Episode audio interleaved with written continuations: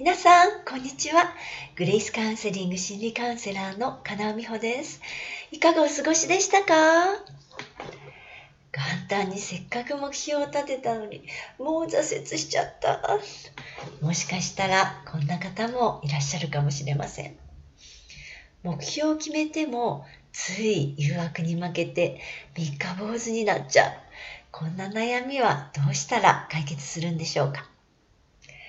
ダイエットの研究家、ジャネット・ポリビー氏とピーター・ハーマン氏は、ちょっと意地悪なこんな実験を刊行したそうです。ダイエット中の人というのは、ケーキやピザなど高カロリーのものを一度でも食べてしまうと、その後、ダイエットを諦めてしまう傾向が強いんだそうです。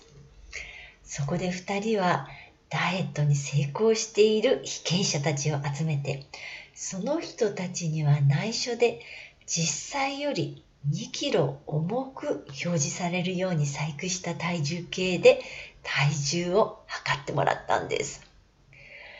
2キロ増えた自分の体重を見た人たちは、その後どんな行動をしたと思いますか？今まで以上にダイエットに励んだんでしょうか？実際はそうなりませんでした。意地悪な体重測定の後、ほとんどの被験者の人は自分の体重が増えていたことに罪悪感を感じて自己嫌悪に陥ってしまったそうです。そしてその結果、ダイエットは諦めて、やけ食いに走ったというんです。ちょっと意地悪な実験でしたが、すごく興味深い結果が出ましたよね。私たちは自分で決めたことができないとき、自分の意志が弱いと自分を責めがちです。でも、被験者の人たちは、あの意地悪な体重計に乗るまでは、ダイエットに成功してたんです。だから、単純に意志の弱さの問題ではないと推察することができます。じゃあ何が失敗の原因だったんでしょう？被験者の人たちはうまくいかなかったことで自己嫌悪を感じた途端モチベーションが下がってしまい本当に失敗してしまったんですよねだから自分に甘いからできなかったということよりも失敗したことへの自己嫌悪がモチベーションを下げる原因になってしまったと言えるということなんです。つまり決めたことができる人になる秘訣はうまくいかなかった時に自分を上手に励ましてモチベーションを保てるかどうかが鍵ということになります。うまくいかなかった自分を責める代わりに大丈夫できるよと自分を励ましてモチベーションを途切れさせずにいられたら継続できる人になれるということなんです。人間には自分の行動に一貫性を持たせたいという要求があります。だから失敗したと思って行動の一貫性が壊れた途端にやる気も失われてしまったということなんです。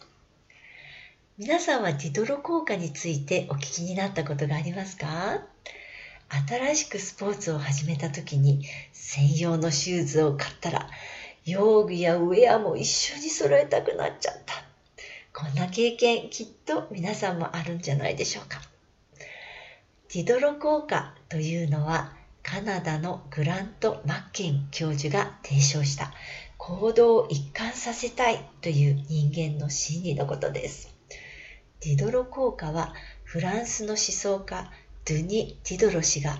ある時友人からプレゼントされた美しい高価なガウンのエピソードに由来しています。ディドロ氏がその美しいガウンを身にまとって自分の部屋を見回しました。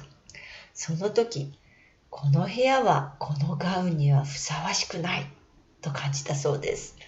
そして美しいガウンに合わせて部屋のすべての家具を高価な家具に買い揃えることになったということなんです。